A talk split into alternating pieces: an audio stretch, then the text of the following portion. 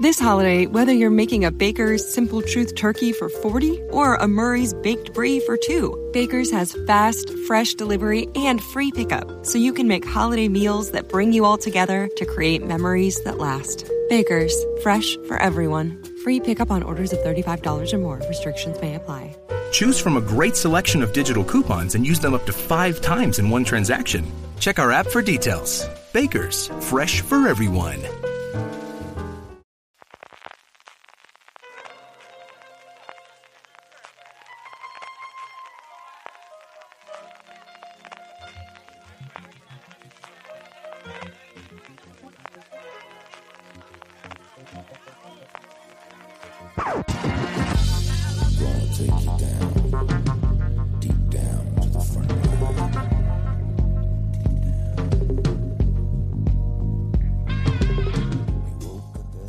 Bienvenidos, chicos y chicas, ¿cómo estáis?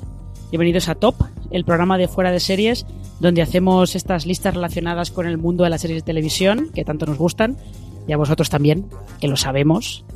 Y mm, como estamos en verano, eh, pues hemos pensado que qué mejor, qué mejor para hacer un top 10 de series que hacer uno sobre series que no nos dejan dormir. Pero no de terror, vamos a especificar. Eh, hemos decidido ponernos un poco truculentos y lo que, lo que hemos hecho es una lista de series perturbadoras. Es decir, como he dicho antes, no son de terror o no tienen por qué ser de terror, pero sí series que dan mal rollo. Te dejan así como con una sensación chunga y rara, ¿no? Y luego, si las ves por la noche, o te ves alguna comedia justo después del visionado, o a lo mejor tienes un poquito pesadillas directamente. Eh, yo soy Marina Such, soy la redactora jefa de Fuera de Series y para acompañarme en este, en este programa tengo a Richie Fintano, que es colaborador habitual de Fuera de Series. ¿Qué tal, Richie? ¿Cómo estás? ¿Qué tal? Buenas tardes, encantado. Me encanta el tema de hoy, me encanta. Eh, ¿Te gusta el terror o te gusta lo de mm, pasarlo mal viendo una serie? Ambas. Me gustan las dos cosas. Bueno, a ver.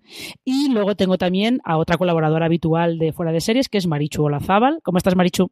Pues muy buenas. Aquí una a la que no le gusta el terror, pero no sé muy bien qué hago, que acabo viendo series de mal rollo siempre. Eh, pero series de mal rollo, pero no de terror, sino otro tipo de series, supongo. Sí, no sé, en general series que me incomodan. Y eso que, o sea, no soy nada de disfrutar el incomodarme delante de la tele, pero no, no sé qué pasa, es una especie de atracción mala, yo qué sé, es mi yonquismo, supongo. bueno, vamos a ver, vamos a ver cómo sale la lista, porque me parece que va a ser, creo que va a ser un top bastante ecléctico. El mío, desde luego, es bastante ecléctico. El de ellos dos lo averiguaremos según, según lo vayamos haciendo. Pero antes de empezar, como siempre, os quería preguntar cómo habéis hecho la lista. ¿En qué habéis pensado? ¿Qué habéis tenido en cuenta a la hora de hacer vuestro, vuestro top, Richie? Pues mira, yo al principio pensaba que iba a ser muy difícil hacer este top. Y al final me han salido 18 series. Con eso te lo digo todo. O sea. Madre mía. Me.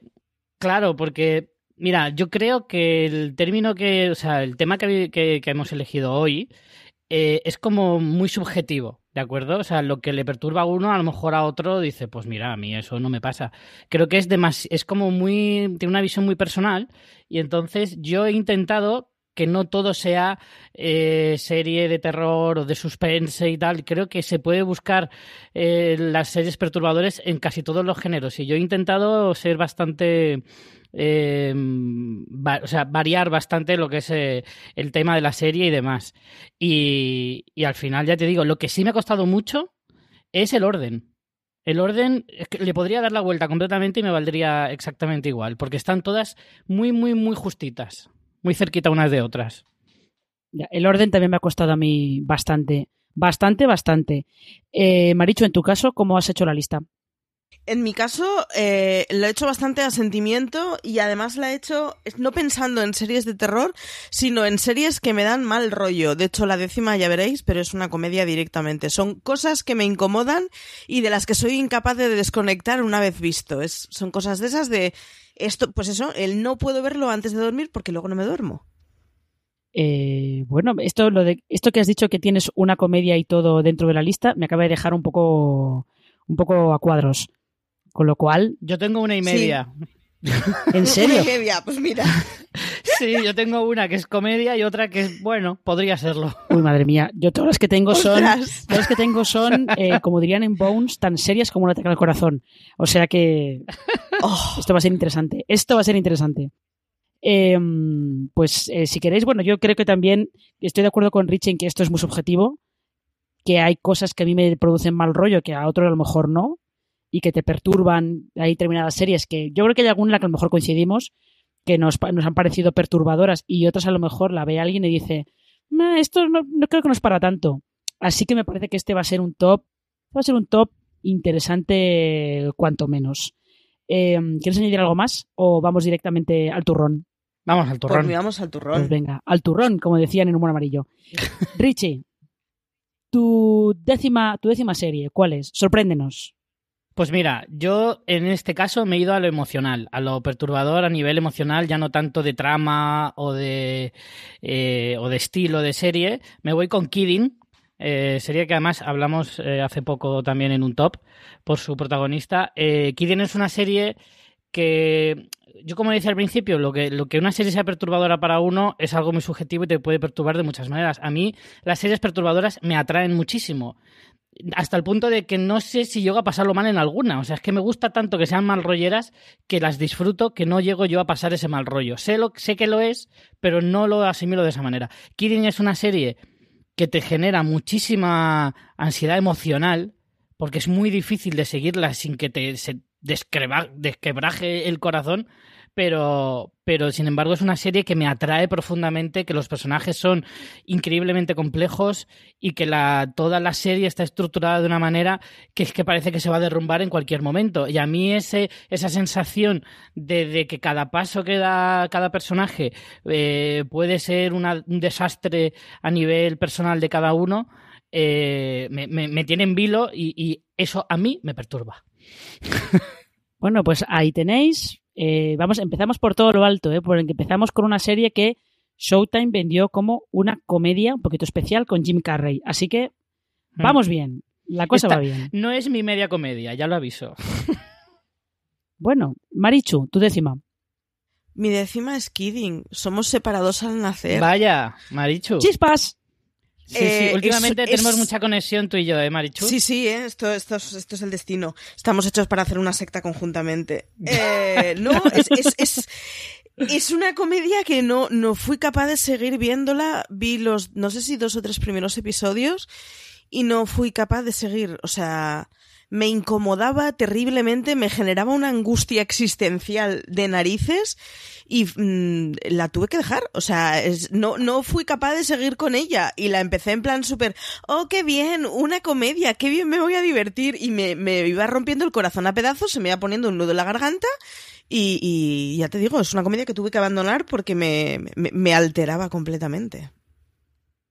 Así que nada. Sí que es, yo creo que es peor de la serie. Es verdad que el, principio de la serie es un mal trago que cuesta eh, que te pase por la garganta, pero una vez pasas eso, luego se va normalizando y lo vas como digiriendo mucho mejor.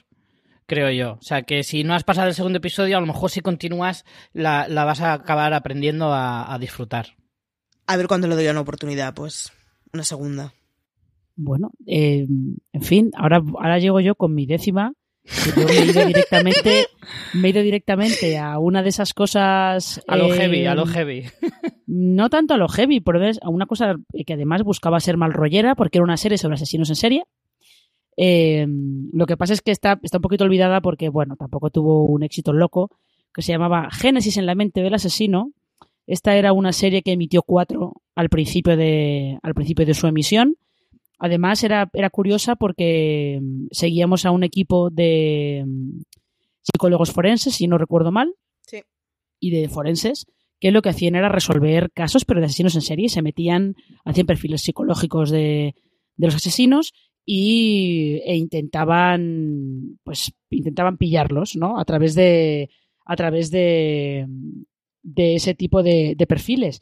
Y era una serie muy oscura, pero muy oscura en el sentido de mm, eh, no solamente de la manera en la que estaba rodada la fotografía, sino porque los temas eran muy oscuros. Y es curioso porque si, si ves el reparto que tenía la serie, Estaba eh, Kim Gutiérrez, eh, Juana Costa. Si yo no recuerdo mal, creo que en la primera temporada estaba también Verónica Sánchez, me parece.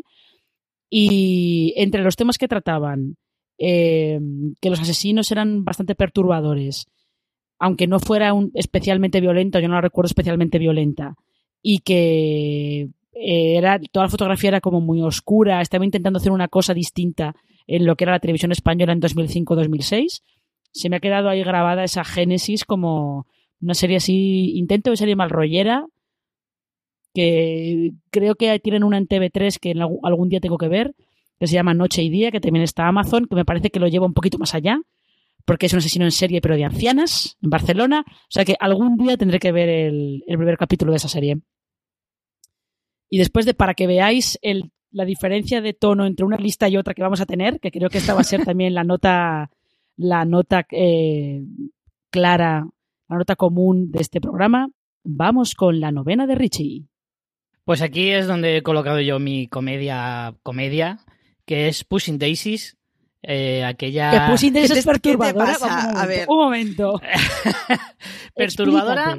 Te explico, te explico, te explico. Era, un, era una perturbación agradable, o sea, suave, con colorines y muy guay, pero al fin y al cabo no hablaban de otra cosa que de la muerte constante de la gente y era una era como perturbadora pero para bien.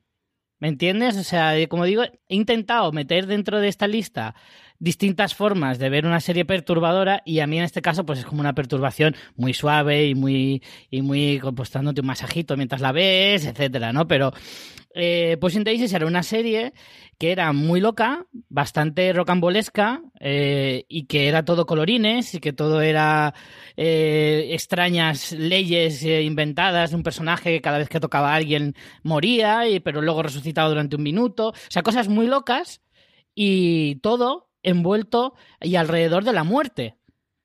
Entonces era una forma dulce de explicarte cosas sobre la muerte, pero no deja de ser ciertamente, en cierto grado, perturbadora. ¿Os ha convencido un poquito?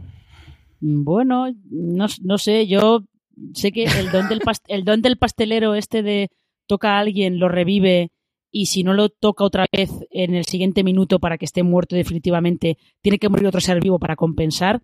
Yo sí que es verdad que podía dar un poquito de mal rollo, pero no, no, sé. ¿eh? No sé si llega a ser mal rollo, pero sí que era un concepto extraño de, respecto a las decisiones de... O sea, si te pones en la mente de ese personaje, tenía muchísima responsabilidad sobre la vida de la gente. O sea, podía matar y revivir a gente a su a su gusto y al final es una responsabilidad que si lo piensas dentro de un marco de una comedia muy loca de Barry Levinson, pues yo qué sé, es bastante difícil de entender, pero, pero si, lo, si te paras a pensar el personaje, si tú te pones en esa piel, dices, ostras, no deja de ser perturbador el hecho de que en tu dedo tienes el poder de quitar vidas así sin, sin molestarte. Bueno, no sé, no sé. Brian Fuller va a volver a aparecer en la lista más adelante, ¿eh? Ya os lo digo. Seguro, seguro que sí. Eh, Marichu, novena. Novena. Eh, mira, de novena voy a ir con The Handmaid's Tale. Eh, creo que a medida que han avanzado las temporadas, me, me, quita más la angustia inicial que tuve. Pero yo recuerdo la primera temporada de verla así, además desayunando con el café de la mañana, y me jorobaba el día entero. O sea, era la cosa, de la primera temporada yo fue de esas de no saber darle la vuelta, de estar debatiéndome entre sigo viendo esto que me está gustando o dejo de ver esto y dejo de sufrir en mi vida y ese es el punto de no sé si cortarme las venas o dejarme las largas, que a medida que han avanzado las temporadas me da la sensación de que no sé si es que ya lo hemos digerido y ya hemos aceptado un poco pues, pues el, mal rollito que vemos cuando vemos The Handmaid's Tale, pero a mí sí que fue una serie que, que sobre todo la primera temporada, ya te digo, me, me daba muy mal rollo, no lo puedo evitar. Y seguía con ella porque me gustaba, pero... Yo, yo tengo la sensación de que es un poco lo que dice tía Lidia, de os sorprenderá lo fácil que os vais a acostumbrar a todo esto. Sí, sí. puede, ser un poquito, puede ser un poquito eso. Sí, posiblemente. Puede ser un poquito eso, sí. Probablemente eso sea lo más perturbador de la serie, que cuando vas por la tercera temporada ya hay cosas que te parecen hasta casi normales. Sí, bueno, que ya es, comparativamente, oye, ni tan mal, ¿no? Y es como, joder. Claro, sí, claro, claro. cuando, cuando, cuando van a Washington sí que empiezas a decir, bueno, igual no están tan mal ahí en la zona de Boston.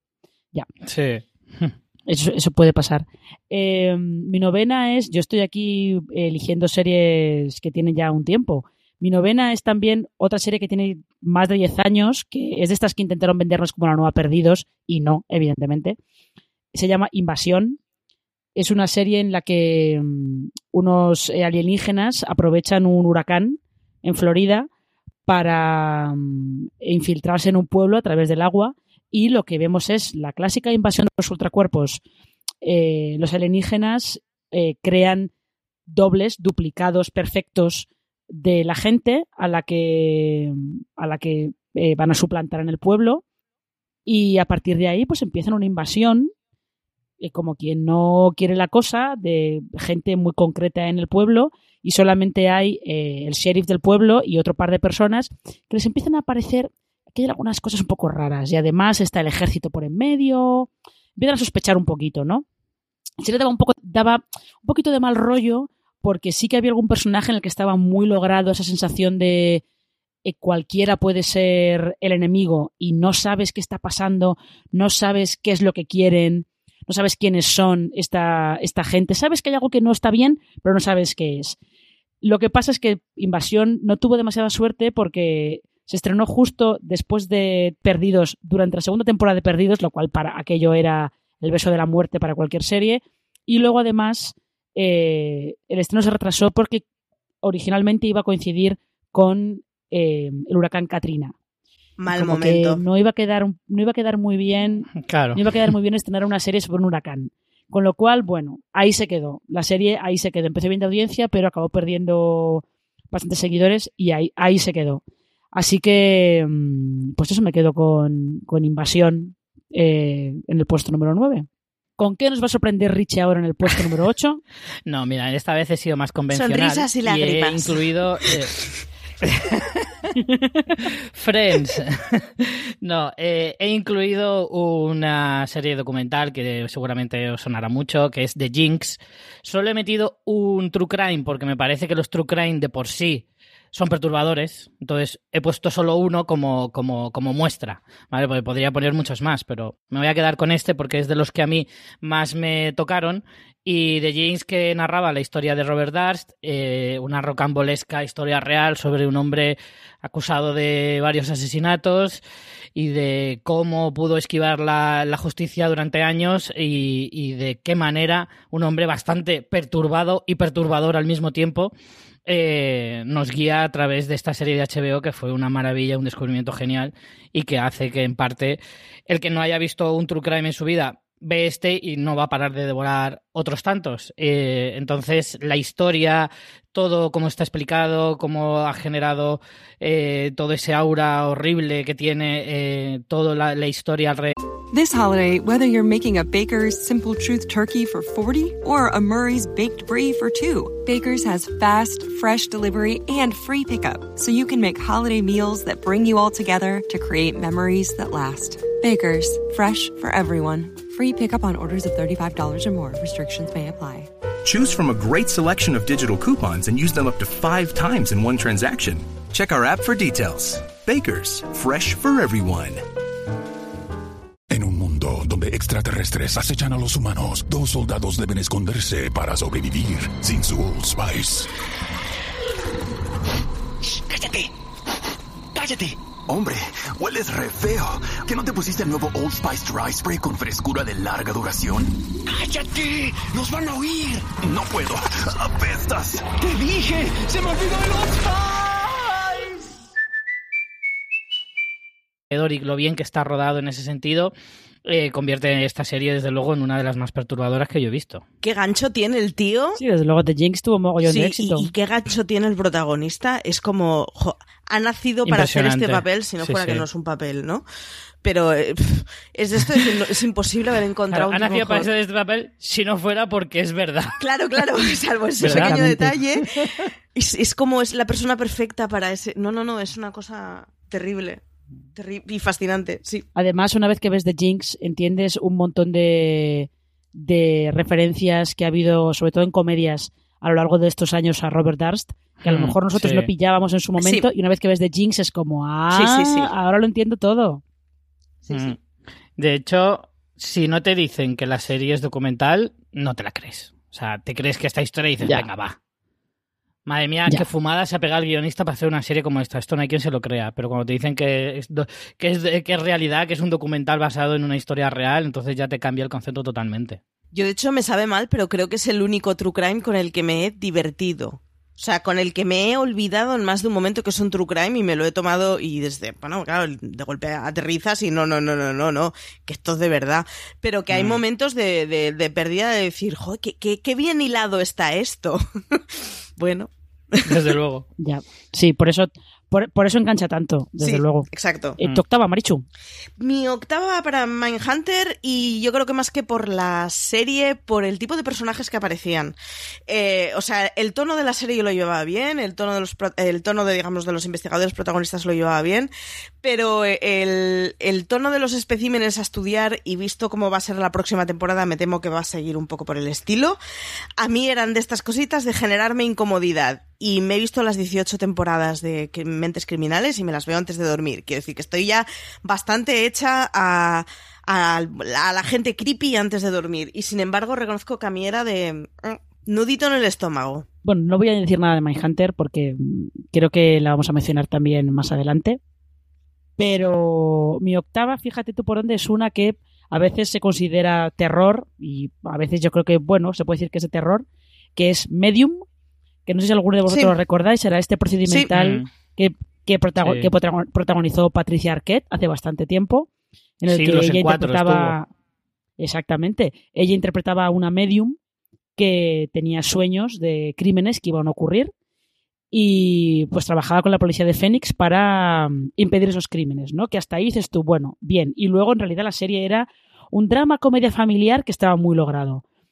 Pero lo que realmente era mal rollo era cómo se presentaban los sueños de Allison.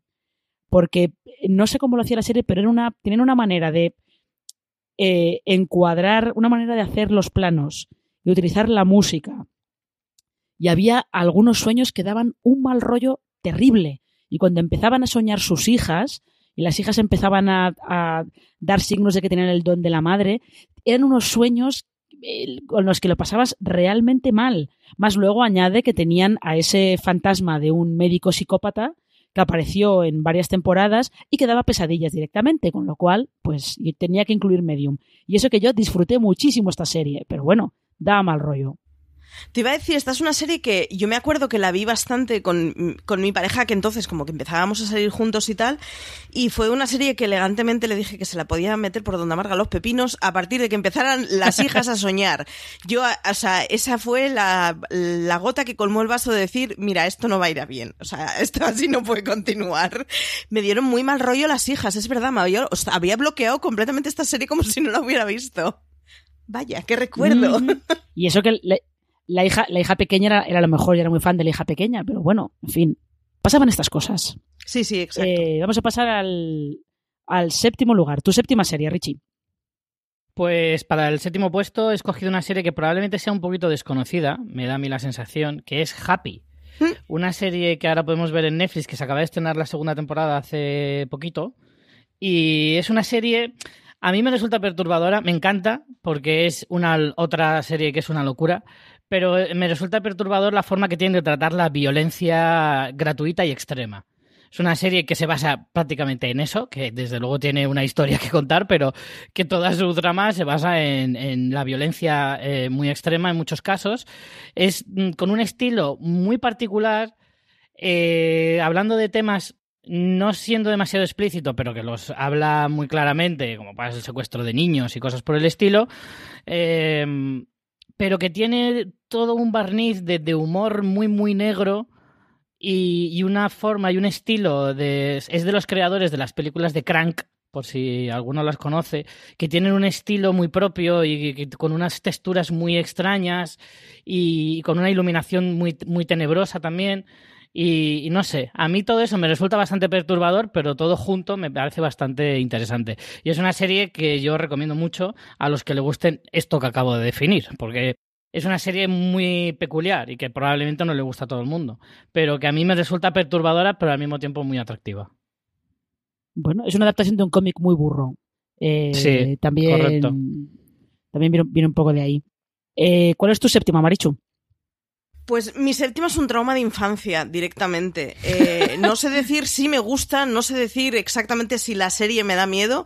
Sé que tengo fotogramas grabados en la retina y que de pequeña me daba pesadillas solo de ver escenas sueltas y es V. O sea, es uno de mis grandes traumas de infancia. Es V y supongo que, bueno, era muy pequeña, no era el momento adecuado para que una niña viera esas cosas y, y es de esas series a las que no he conseguido acercarme de adulta porque me, me, altera solo el recuerdo. Es la única serie así antigua que he puesto, pero es que es de esas de trauma de infancia, literalmente. Me daba muy mal rollo. El reboot que se hizo luego, años después, que se hizo hace relativamente poco, fui incapaz de verlo. No Eso sí sé que nada fue de él. perturbador, ¿eh? El reboot sí Pues que fue no perturbador. sé- O sea, Sí. no vi ni el tráiler, no fui capaz. Era perturbadora porque era un poquito mala. Sí, sí. En otro eso digo, sentido, por- Era sí. por otros motivos diferentes. Pero, o sea, no, no, no fui ni, no, o sea, no sé de qué iba la nueva, no, no, no tengo ni idea de si era una repetición, si era una continuación, ni, ni lo sé, ni me importa. O sea, es de esas pocas series que yo, o sea, es ver algún fotograma de esa serie y ya me, me da el mal rollo y me dan ganas de abrazarme a mi gusiluz. Me encanta porque Marichu usa este podcast un poco como terapia, ¿eh? Me da la sensación. Totalmente, totalmente. Está, está aquí exorcizando traumas. Esta yo creo que es una cuestión de, es una cuestión de mm, edad de Sí, verla, porque sí. si la ves ahora te das cuenta de lo que más destaca es un poco el, el- el componente político que le querían dar, mm, porque en realidad mm, no es nada perturbadora. Uf, yo, o sea, no, no, no, En no. no, no perturbadora. no soy no he sido capaz de ver la ironía a posteriori porque es de esas cosas a las que no me quiero Bueno, enfrentar. ahí dejaremos a Maricho si algún día se atreve a ver a Diana comiéndose, otra vez comiéndose una rata. Quitándose ese, ese, ma- ese maquillaje. Paso, paso, paso. Dejando No, no, ver no, que es un lagarto. no, no. Una lagarta. Eh, Mi séptima es una que ya ha mencionado antes Marichu, que es Mindhunter, que es esta serie de Netflix en la que vemos a un par de agentes del FBI y a una psicóloga entrevistando a asesinos en serie para, para intentar entenderlos, para estable- intentar establecer un poco unos perfiles psicológicos que ayuden a, a identificarlos antes de que actúen o, identificarlos cuando actúan para saber a qué se están enfrentando, ¿no? Directamente cuando, cuando se encuentran estos crímenes. Y yo creo que Marichu ha definido bastante bien qué es lo que da mal rollo de la serie. No es tanto lo que ves en pantalla, porque curiosamente no se ve nada. Eh, actos violentos y cadáveres no ves, o prácticamente no ves, pero es el tipo de personas a las que ellos entrevistan lo que da mal rollo. Y cómo cuentan cosas horribles las cuentan así como si no hubiera ningún problema, como si yo ahora te digo que no, pues esta mañana me he bajado a tomar un café y luego me he encontrado con una amiga por la calle y hemos estado charlando un rato y luego me he vuelto a casa. Así tal cual, es como te cuentan que han asesinado gente o incluso uno que asesinó a su madre la descuartizó, como si no, la cosa no fuera con ellos. Y yo creo que eso es lo que de verdad perturba más de Mindhunter. Y mm, vamos a ver, yo de verdad estoy en ascuas con cada serie que dice Richie. Puesto número 6. Pues me voy a ir a una serie británica de hace unos añitos que se llamaba Utopía. Eh, una serie que nos encandiló bastante a los fans, que fue muy cortita, pero para mí lo que tenía más de perturbador era, eh, entre otras cosas, la música. La música acompañaba y te generaba un estado de ánimo mientras estabas viendo la serie eh, inevitable, que era espectacular mm, por la sensación que te daba. A mí ya me perturbaba esa música que te daba una, un aura de, de, de, de insana de cosas que estaban pasando chungas y demás y luego la historia pues que se centraba pues en una especie de eh, conspiración a nivel mundial para mm, eh, acabar con gran parte de la población etcétera todo ese todo eso alrededor de unos chicos que eran los pocos que conocían esa historia que eran como fugitivos y que se tenían que buscar la, la, vida todo eso con, con la, el estilo y la mm, característica eh, forma de hacer series de los ingleses me parecía todo muy perturbador. Los ingleses en general cuando se ponen muy serios y muy de suspense y demás consiguen ese aura de, de, de estar de mal rollo les, les sale muy bien y, y, en esta serie que tenía todos, todos los ingredientes perfectos para que así fuera, se convirtió para mí en una serie bastante, bastante perturbadora. Eh, sí, y además eh, yo creo que parte de la música era también el uso del color. y el uso que hacían mm. de los cómo estaban puestos hechos los planos. Cierto, sí, Utopía podía dar, dar mal rollo. Marichu, tu sexta. Mi sexta temporada es muy reciente, es serie muy, muy, muy reciente, no es serie de miedo y es de estas que eh, consigue darme mal rollo no mediante el miedo, sino la, la, incomodidad y es de Act. Y no sé quién me genera más incomodidad, si la madre o la hija pero es una de estas series de verlas un poco a distancia y dándole al pause, en plan, esto es demasiado intenso para verlo del tirón, y pausar un poco, darte una vueltita por casa y seguir viendo. Me, mm, me, me genera, me generaba mucha angustia la relación de las dos, eh, ese no saber en qué punto de la realidad vive la madre, ese estar encerrada de la hija, y no lo sé. O sea, fue de estas series que además me pilló muy desprevenida, que bueno, ya conocía la historia más o menos de haberlo leído en prensa, y entonces vas un poco para, bueno, ya sé lo que me va a venir y bueno, pues hombre, no, no, es una situación agradable ni muchísimo menos, pero no piensas que te va a incomodar y sin embargo eso de, de, darme cosita, de darme cosita y Patricia Arqueta está fantástica además, después de CSI Ciber se agradece que haga cosas como de Act, la verdad. Ya llevamos, fijaos, dos series con Patricia Arqueta, ¿eh? Sí, desde luego. O sea, va a ser la reina del mal rollo. Este Pobreta me podría salir Fuga en Nemora, que también da bastante mal rollo Patricia Arquette en esa serie, y ya lo peta.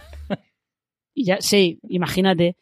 Pero de todas maneras tiene competencia, ¿eh? Porque Patricia Arquette ya ha salido en dos series y mi sexta es otra serie de Brian Fuller. Si antes eh, Rich ha mencionado Pushing Daisies, eh, yo he puesto en el, en el sexto lugar en mi top, he puesto Aníbal que daba muy mal rollo, daba muy mal rollo sobre todo por, por cómo mostraba los asesinatos. Era todo...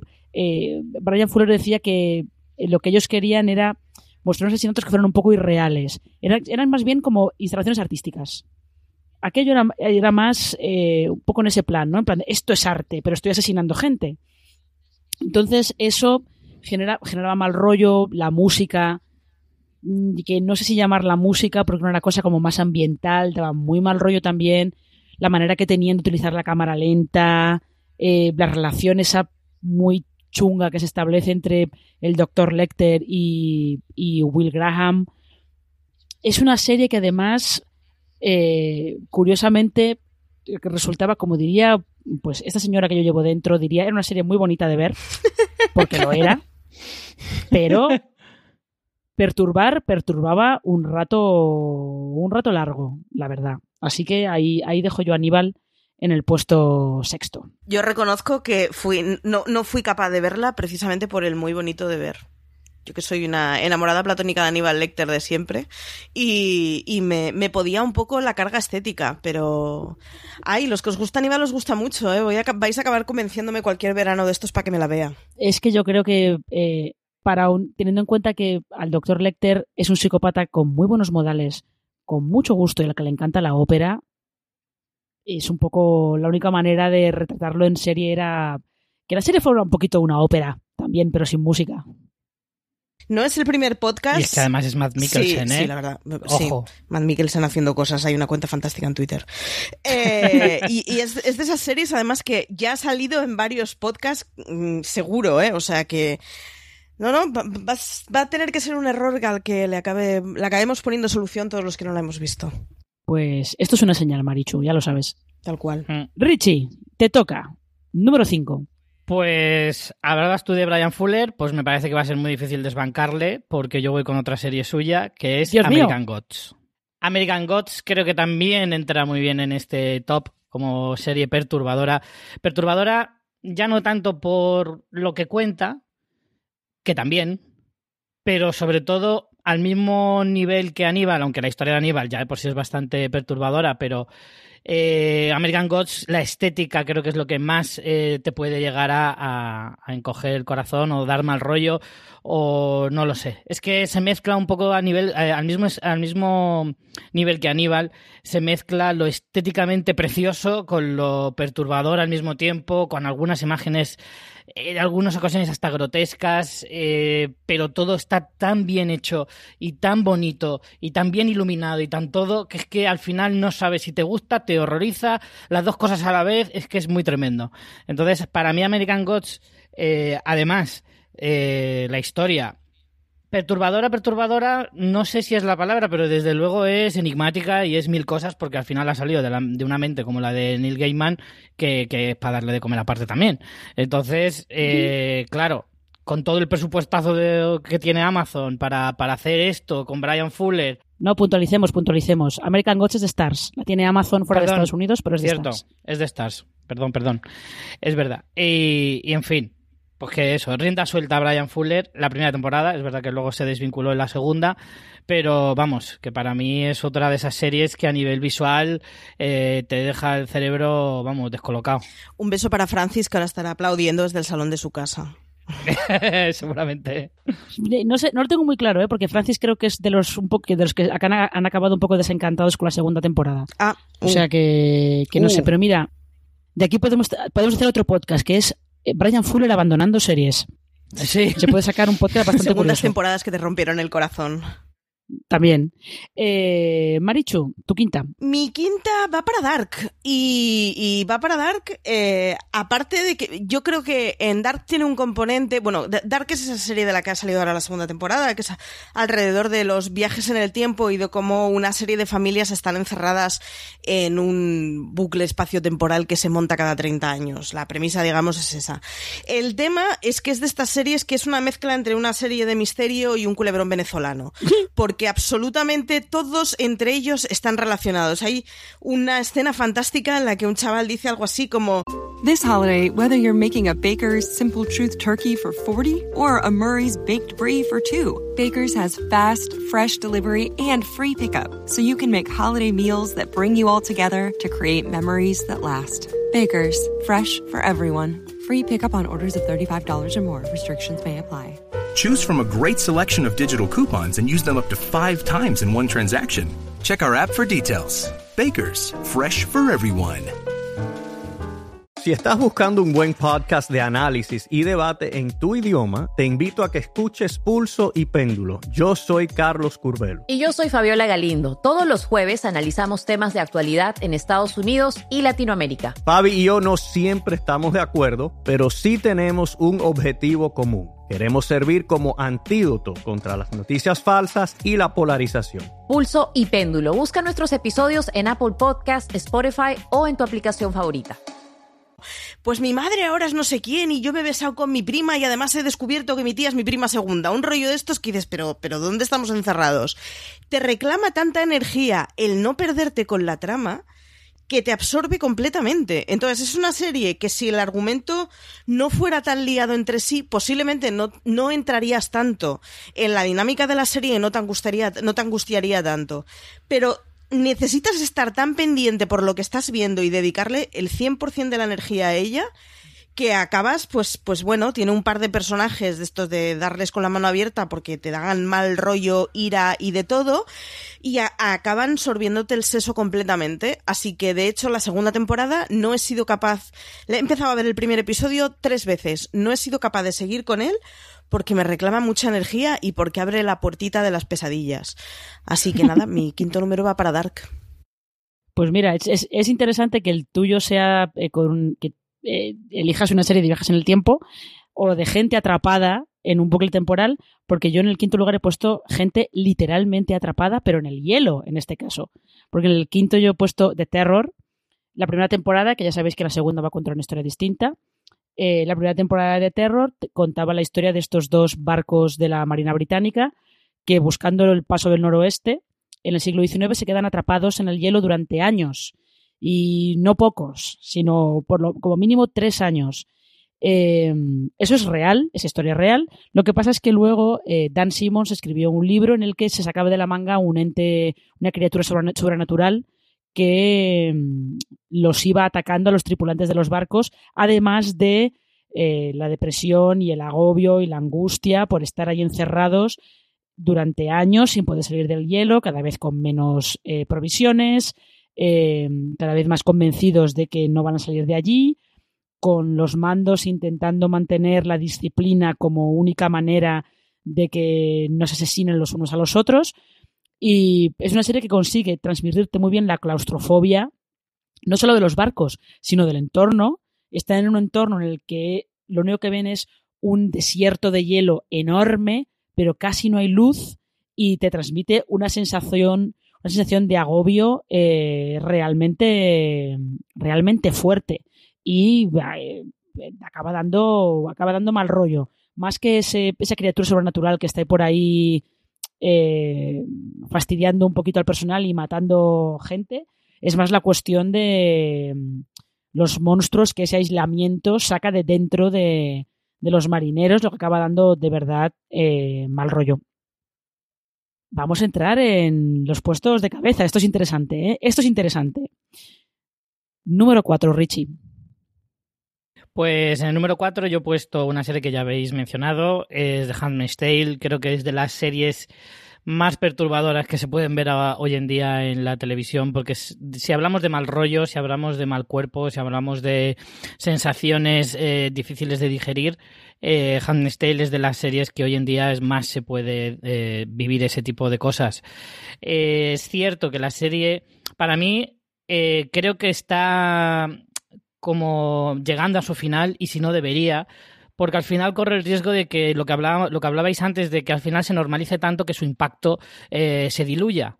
Creo que todo el mundo ya empieza, mientras está viendo la, tercera temporada, por ejemplo, que es mi caso, eh, que estoy un poco a mitad, em, empiezas a, a, ver, dices, que ya quiero saber qué va a pasar, no me quiero recrear más en el sufrimiento de estas mujeres, en una sociedad tan terrible, etcétera. Quiero saber ya cómo acaba y, creo que la serie debería empezar a, mirar hacia ese final definitivo precisamente para que no pierda eh, su fuerza y una de las cosas que más eh, mm, hacen original a la serie, que es precisamente lo perturbadora que es. Sí, también creo que es una serie que le vendría bien tener un, final ya eh, más o menos establecido. Veremos. Hmm. Veremos qué hacen. Sobre todo, creo que sería una peni creo que sería una penita que fuera la típica serie que al final acaba decayendo y se acaba olvidando la gente de ella. Sí. Porque estas suelen acabar olvidándose el pack completo cuando la, primera temporada es impecable y a mí la segunda me siguió pareciendo muy buena. Así que, bueno, guardemos el tesorito. A ver, aparte que yo creo que, esta serie como que el espectador necesita ya una satisfacción, es decir, ya llevo mucho tiempo recibiendo golpes y golpes y golpes emocionales, como no me des una satisfacción pronto, no sé si voy a poder aguantar todo esto mucho tiempo, la gente al final acabará cansándose de, tanto pesar.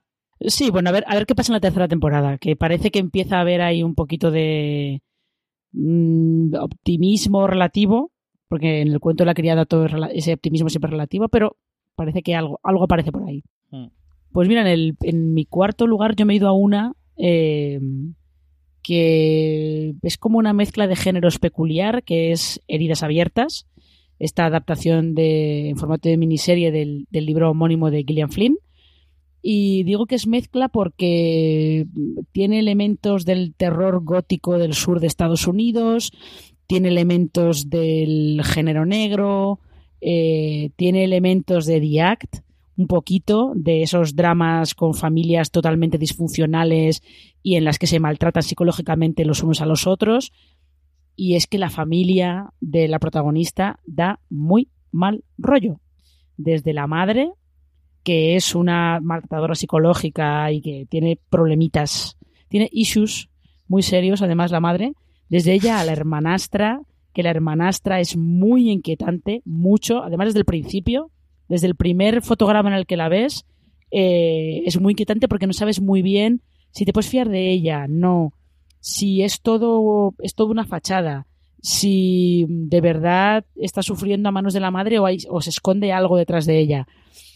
Es una cosita complicada, ¿eh? Es la familia de. La familia Krellin, si yo no recuerdo mal, o Krellin, Pricker, ahí están los otros apellidos. Es una cosita un poquito. Mm, chunga.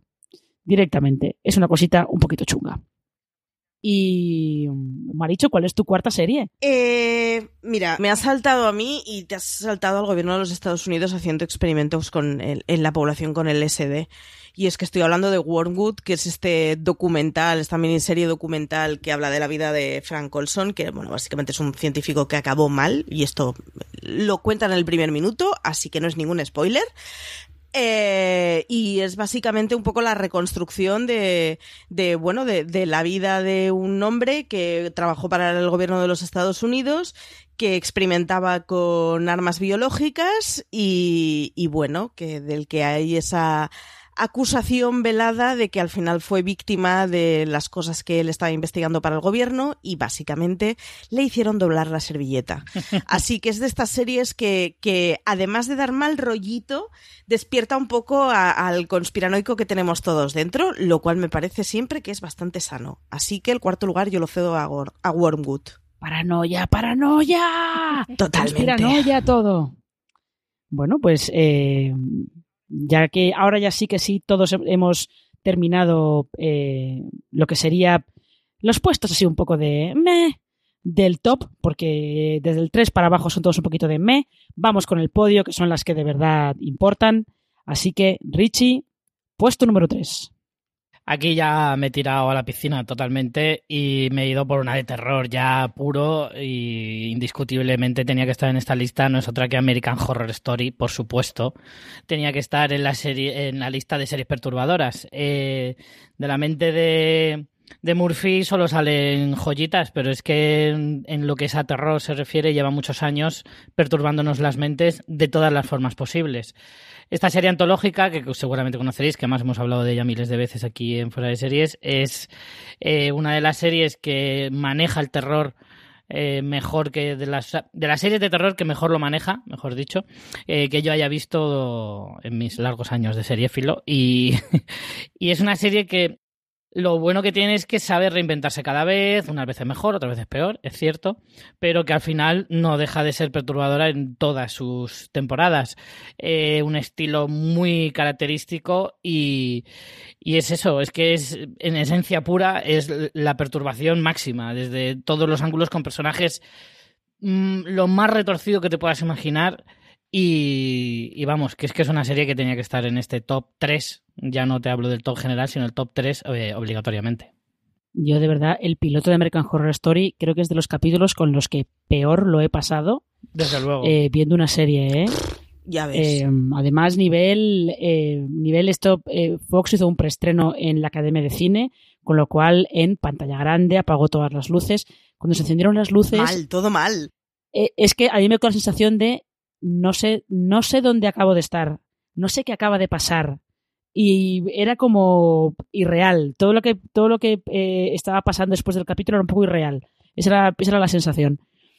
Ahora, ahora que hablas del piloto, Marina, yo te voy a decir que me las di de valiente viendo el piloto de madrugada en, en mi antigua casa, que era un bungalow con sótano. Muy bien. Y, y, lo tuve que quitar. No, no, lo tuve que quitar porque dije, no me voy a sentir seguro en mi casa nunca más. Me espero a mañana por la mañana. No es el momento. Te lo juro, tal cual. Dije, mira, lo voy a quitar porque es que si no, no voy a poder vivir en esta casa. Ya, este, este no es el momento quita, ahora quita. mismo de vivir, de vivir en esta casa. No, no, no, no, no. Marichu, Top 3. Pues mira, la, el 3 vamos con una serie de la que yo explícitamente ya he dicho que me tenía que hacer sesión terapéutica cuando la veía y es de esta temporada y es Chernobyl. Yo ya dije en, el, en, en la review de Chernobyl que yo la estuve viendo con después un capítulo de lo que hacemos en las sombras porque si no, no era capaz de conciliar el sueño. O sea, esto lo descubrí por las malas. O sea que es una serie de esas en las que no se ve prácticamente pústulas, no se ve prácticamente gente llorando no va de eso, no. Bueno, pústulas, pústulas, Marichu, pústulas en el tercero se ven. Alguna mmm... cae, ¿eh? Alguna cae. Sí. Yo he dicho literalmente prácticamente, porque algo, algo hay, pero bueno, es que es que estás hablando de lo que estás hablando. Y, y yo recuerdo el, el, el, que agobia completamente cómo describe las situaciones, porque la describe con una sobriedad y con una tranquilidad que es lo que precisamente a mí me daba un mal rollo increíble. Y es muy crudo y es pues, pues esto es lo que pasó, esto es lo que hubo, esto es lo que sucedió y lo que es peor. Ojo lo que podría haber pasado. Eh, no, no, es, es, mal rollo permanente y sin embargo no pude dejar de verla y estuve a capítulo por semana, vamos, de lo más fiel y, pero, pero me tenía que poner luego pues lo que hacemos en las sombras y ya me echaba unas risas así sin problema y entonces ya conseguía dormir. Sí, Chernobyl, Chernobyl sí que es perturbadora y está en el review de Chernobyl yo conté que eh, yo pretendía hacer lo que hizo Marichu con lo que hacemos en las sombras, yo pretendía hacerlo con Gentleman Jack, pero justo me tocó los últimos tres episodios de Gentleman Jack que precisamente la alegría de la huerta no eran. Ahí empezaba el drama serio, con lo cual mi sesión doble no para lo que yo quería no funcionaba. Pero bueno. Eh, no me he saltado a nadie, ¿verdad? Todos habéis dicho vuestra tercera serie. Eh, puedes, puedes tirar tranquila, puedes tirar tranquila, Marina. Vale, perfecto. Eh, porque mi tercera serie es una que nos la vendieron como un Nordic Noir y en realidad está bastante más cerca de Twin Peaks que otra cosa, que se llama George Scott. Eh, el título en sueco es un spoiler directamente, con lo cual no os voy a decir lo que quiere decir, aunque si lo busquéis por Google seguro que lo encontráis. Pero como digo, es una serie sueca tiene dos temporadas, si no recuerdo mal, yo solamente he visto la primera, entonces he hecho de paso. Y empieza como, pues, como lo que sería un Nordic Noir eh, convencional, con una policía de Estocolmo que mm, acá, pues lleva un trauma a cuestas, la pobre, porque su hijo desapareció bastantes años atrás en, su pueblo, en su pueblo natal, y ya lo que hace es, pues se va a trabajar a Estocolmo como para intentar olvidarlo, ¿no? Pero tiene que regresar al pueblo, que se llama Silverhot, si no recuerdo mal, tiene que regresar al pueblo porque su padre, con el que pues no tiene una relación muy mala, prácticamente inexistente, su padre se muere. Entonces ella tiene que regresar para hacerse cargo de la herencia de su padre. Y estando allí descubre que ha desaparecido otro niño en circunstancias parecidas a como desapareció su hijo. Y mm, a partir de ahí, pues ella como que se queda, se pone a investigar a ver qué está pasando, porque cree que así también puede averiguar qué pasó con su hijo y lo que tienes es como una mezcla entre el Nordic Noir, el terror, el mal rollo, porque en esos, en esos bosques hay cosas chungas, pero no sabes exactamente qué, qué hay. Dan mal rollo, pero no sabes, no sabes muy bien qué está pasando, ¿no? Y por eso digo que eh, recuerdo un poquito a, Twin Peaks. De hecho, eh, se ganó bastantes comparaciones con Twin Peaks, sobre todo en la primera temporada, por eso porque tiene la sensación de que en ese bosque hay algo malo o, algo inquietante, pero no sabe exactamente qué es lo que es. Y no os voy a decir nada más porque lo suyo de George Scott es verla sin saber gran cosa. Ahí lo dejo. ¿En qué plata se puede ver en alguna plataforma, Marina? Creo que todavía está. Hasta, hace unos meses la estrenó Filming en España, con lo cual yo creo que todavía la tendrán. Ah, pues buscaremos, buscaremos. Buscadla, que merece la pena. Richie, ¿Cuál es tu segunda serie más perturbadora? Pues ya habías hablado de ella tú, Marina, y es Aníbal, efectivamente. Eh, poco más puedo decir a lo que has, a lo que has indicado tú. Es una serie que eh, visualmente es espectacular, la historia no diré que todos, pero casi todo el mundo debe conocerla por, por, el silencio de los corderos, básicamente, y por luego las secuelas y demás. Pero Aníbal es un personaje emblemático, que es, que, es famosísimo y que es muy identificable, y sin embargo, esta serie consigue darle una pequeña vuelta, hacerlo un poquito a su estilo. Brian Fuller, de nuevo, pues ahí hace alarde de su, de su creatividad extrema. Y como decía antes, Max Mikkelsen es que es una persona a la que yo encerraría en una urna y que fuera como una obra de arte él solo, ¿vale? Y que hiciera cosas. Y ya está. Porque efectivamente creo que la serie, o sea, es como una especie de, museo andante, o sea, es como un museo interactivo en el que tú vas pasando sala tras sala y vas viendo exposiciones de cosas sin parar y, y, a cada sala a la que entras es más perturbadora que la anterior. Porque creo que en el juego de la perturbación, eh, la serie creo que, que, es, eh, juega en otra liga prácticamente. Lo que decías de que si los asesinatos se consideraban obras de arte, eh, que, eran asesinatos irreales, joder, es que tienen que ser irreales a la fuerza porque es absolutamente imposible que la mente de alguien sea capaz de hacer cosas similares.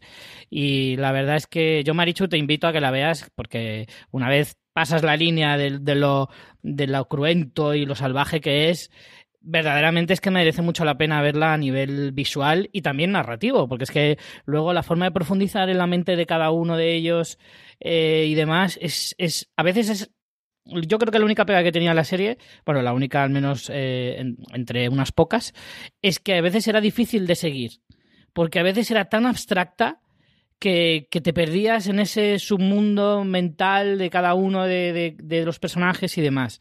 Y yo a veces sí que me costaba un poquito y al final tanto adorno visual me distraía de lo que me estaban contando. Sí, eso le pasa en la tercera temporada. El principio de la tercera temporada sí que peca un poquito de eso. Eh, Maricho, ¿cuál es tu segunda? Pues mi segunda va para The Haunted Hill House, que es esa serie que conseguirá que no te vuelvas a montar en un coche en tu vida, que no quieras vivir en una casa aislada jamás y que en general te parezca o sea, nada nada de bungalow con con sótano. Con...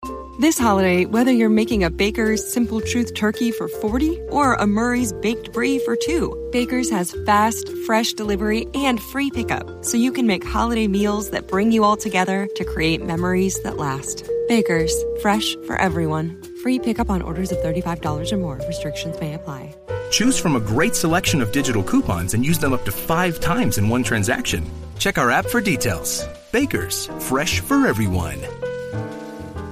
Si estás buscando un buen podcast de análisis y debate en tu idioma, te invito a que escuches Pulso y Péndulo. Yo soy Carlos Curbelo. Y yo soy Fabiola Galindo. Todos los jueves analizamos temas de actualidad en Estados Unidos y Latinoamérica. Fabi y yo no siempre estamos de acuerdo, pero sí tenemos un objetivo común. Queremos servir como antídoto contra las noticias falsas y la polarización. Pulso y péndulo. Busca nuestros episodios en Apple Podcast, Spotify o en tu aplicación favorita como Richie. Exacto. Nada, todo, todo es mala idea. Es que es muy mala idea. No, no, teniendo, teniendo sótano no se... Vamos, para empezar. no se puede un piso en el centro, coño. Tal cual. No casas, o sea, casas con sótano mal, muy mal. O sea, si algo nos ha enseñado la televisión es que fatal, es una idea malísima. Y The Haunted Hill House es, es, de esas series, además, yo no, no disfruto demasiado del terror y sin embargo con ella me lo pasé pipa a pesar de que la primera vez que empecé a ver la serie la vi con la luz apagada en mi cuarto y de noche y luego decidí que nada, al día eh, siguiente, mira, con todas las ventanas bien abiertas y comiendo un plato de macarrones. Lo más, por favor, que rompa el ambiente que se pueda, porque la, cuando arranqué con ella de noche en el cuarto, en plan, ¡uh, qué bien, edredón! Me pareció una idea nefasta y acabé viéndola con muchísima luz pero mm, fue un gustazo de serie, o sea que os invito a ellas. Es otra de las que tiene segunda temporada, que será, digamos, un, un fenómeno distinto, no seguirán con la historia de la primera temporada. Habrá que darle una oportunidad. Desde luego la primera es muy buena y tiene, bueno, un episodio en un tanatorio, digamos, ahí hasta aquí, que todo el episodio es maravilloso. O sea que, vedla. Pues ya sabes, la segunda temporada, que sepáis, eh, va a adaptar otra vuelta de tuerca de Henry James, con lo cual esto va a ser, puede ser bastante interesante. Eh, yo aquí solo, quería añadir que la televisión nos ha enseñado que casas con sótano no, que dan miedo, y si tiene sótano, el sótano que esté acabado, por favor, que si no, mm. eh, Hillary tiene luego muchos problemas para, para arreglarte la casa. Esa es otra, esa es otra. Eh, mi segunda es, es una que terminó, se, se, ha terminado hace nada, hace poquísimo. Es Years and Years. Es esta miniserie de BBC creada por Russell T. Davis que es, en realidad es una saga familiar, pero en lugar de ser una saga familiar en el pasado, que es como lo que más se estila, eh, es una saga familiar hacia el futuro. Hay quien la, ha comparado diciendo que es This Is con Black Mirror. Bueno, mm, podría ser un poquito si luego también le añades que mm, lo que está haciendo es un poco esta ficción especulativa que hace también el cuento de la criada, lo que pasa es que en Years and Years cogen eh, como los temas, los problemas más candentes que hay ahora mismo en el mundo y los proyectan hacia el futuro en plan a lo más extremo posible y te muestran cómo eso influye en, en la familia protagonista. Y eh, no es que sea una serie de miedo, pero el mal rollo y lo perturbador viene por viene porque eh, te, da la angustia de es que todo esto en cualquier momento podría, podría ser verdad. No un escenario igual que el que te pinta la serie, pero tampoco tan lejano, ¿no? Y que además, sobre todo, lo, el mal rollo te llega eh, por la cosa de eh, estamos todos muy pendientes de nuestro ombligo mientras el mundo a nuestro alrededor se va a la mierda y nos da igual que es un poquito por donde viene por donde viene el mal rollo, ¿no? que es un, que la serie puede ser un poquito manipuladora, sí, bastante, pero eh, también es, es lo que está buscando, ¿no? Es el, objetivo que tiene. Así que eso, mi segundo es para Years and Years. Y ahora venimos aquí a lo bueno, el top 1. la campeona de, del top 10, en este caso la de Richie. ¿Cuál es tu serie número uno? A mí me sorprende que no me la hayáis pisado y no sé si es porque os la voy a pisar yo a alguna de vosotras, puede ser. Eh, yo en el número uno he puesto una serie que tiene ya unos añitos y que es Carnival. Uh. La serie de HBO, para mí es una de las series más perturbadoras que he visto jamás. De verdad, solo tiene dos temporadas, es una de esas series malditas que era increíblemente buena, pero que se fue demasiado pronto. Y, y Es que, yo- era, era increíblemente buena. Y Era compleja. increíblemente buena, pero es, que, pero es que también era increíblemente cara. También, también es verdad, también es verdad. Carnival es una serie que se centraba en una historia muy peculiar eh, en la Gran Depresión de, de Estados Unidos, allá por finales de los años 20, y seguía a un circo ambulante por el sur de Estados Unidos.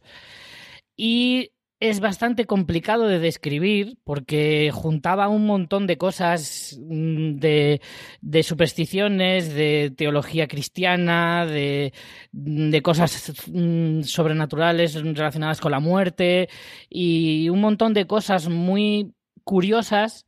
Todo desde un ambiente ya no malsano o es casi insalubre. O sea, la, cómo desprende la serie suciedad, mm, depresión, tristeza, muerte, mal rollo.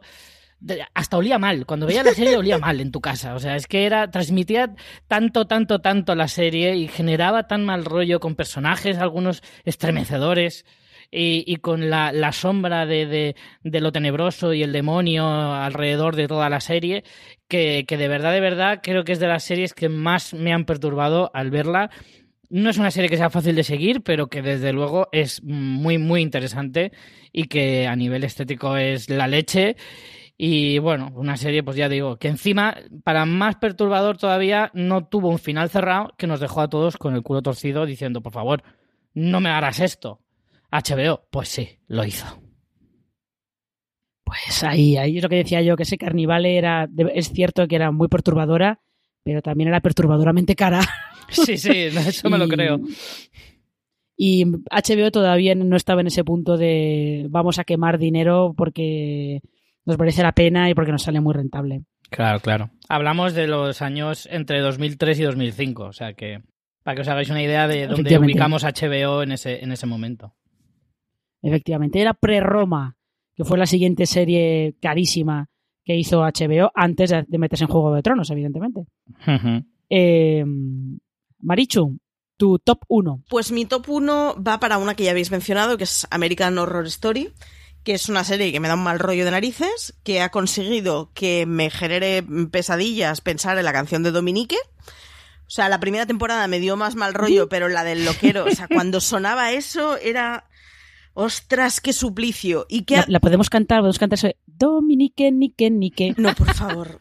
Ay, por favor, qué horror, qué horror.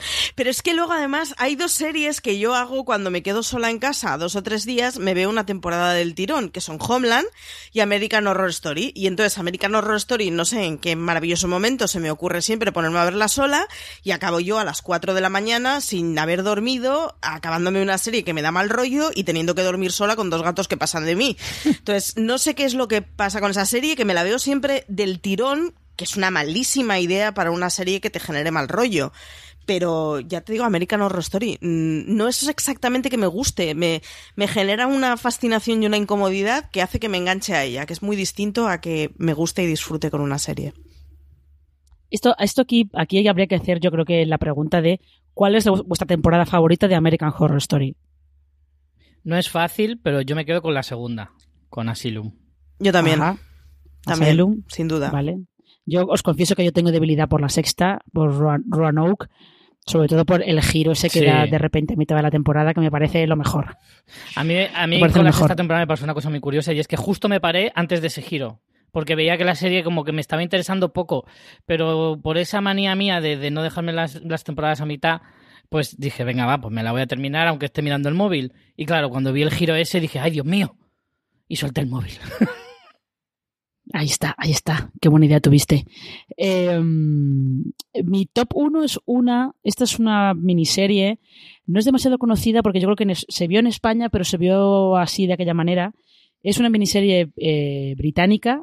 Eh, tengo que buscar en la Wikipedia porque no recuerdo los datos exactos, pero es una miniserie británica de 2009 que se llama Red Riding. Y Red Riding es eh, una adaptación de unas novelas de, de, un otro británico que se llama David Peace eh, está cada episodio, que son, es como de una hora y pico, son una duración de película, cada episodio te cuenta una época diferente. Estás en el 1974, 1980, 1983.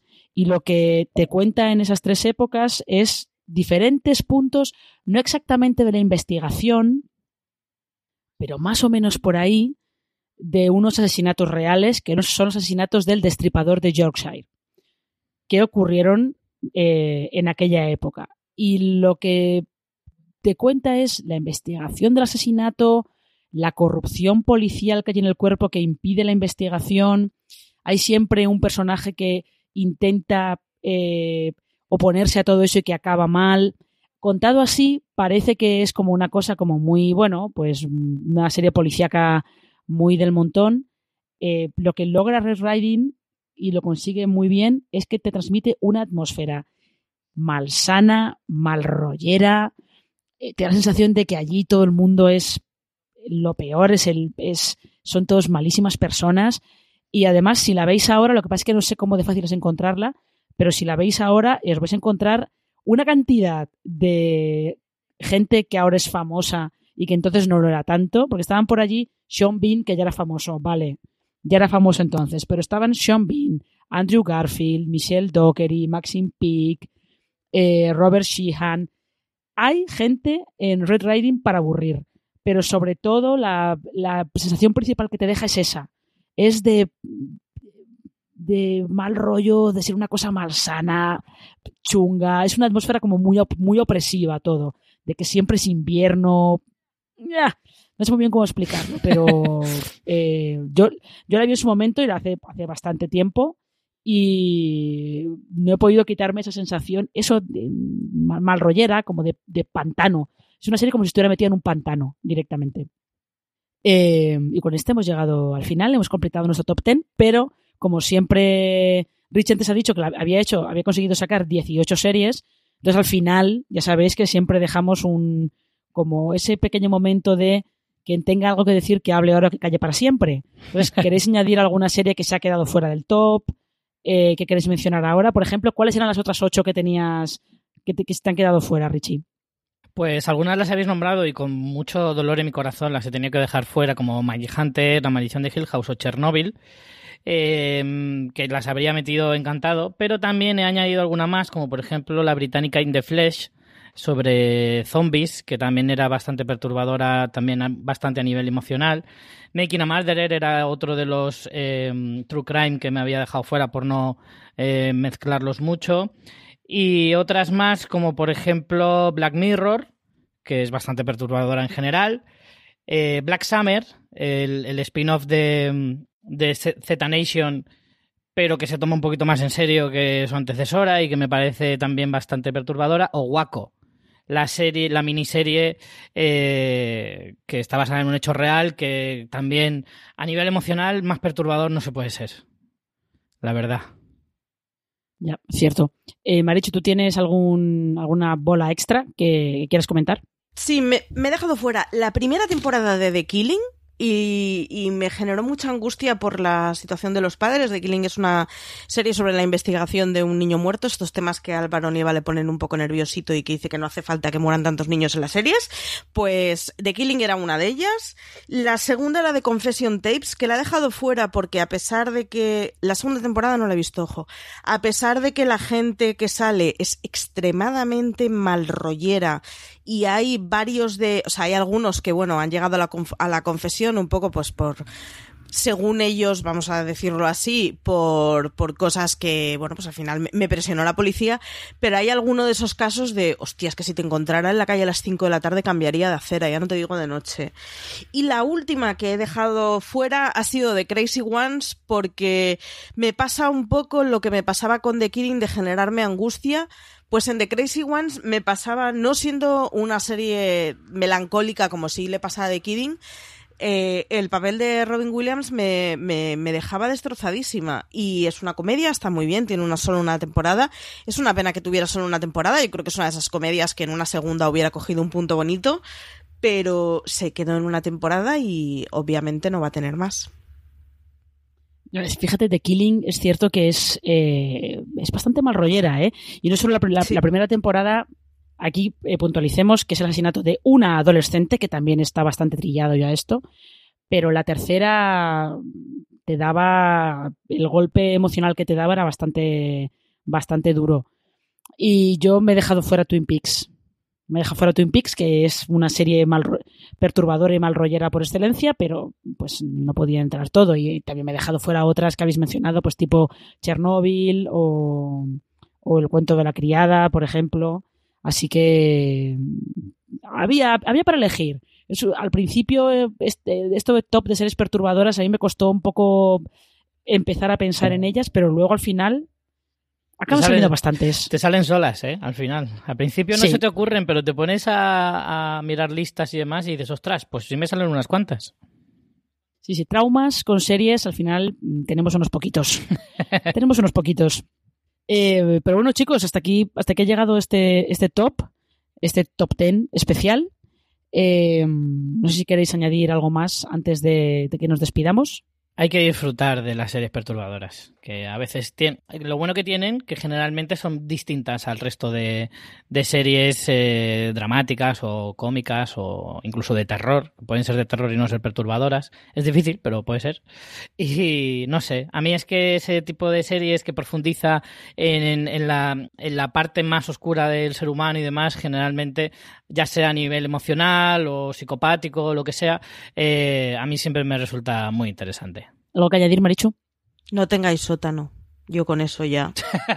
vale, creo, creo que esa es una lección que, con la que nos lo, nos lo llevamos bien aprendido eh, del programa de hoy. Así que. Desde luego. Pues nada, chicos, ya sabéis, hasta aquí ha llegado esta edición de Top. Eh, ya sabéis que podéis escucharnos eh, en nuestro canal de podcast habitual, fuera de series. podéis encontrar más podcasts como este y otros, los otros programas de, de fuera de series, tanto en iTunes, Apple Podcast, Evox, Spotify o en tu reproductor de confianza, como digo, buscando fuera de series. También podéis encontrar muchos artículos sobre series perturbadoras, series de miedo, críticas de muchas de las series de las que hemos hablado a lo largo de esta hora en, nuestra web, en fuera de series.com. Y eh, pues nada, eh, hasta el próximo programa y espero que, que lo paséis muy bien y ya sabéis, no os compréis una casa con sótano. Hasta luego.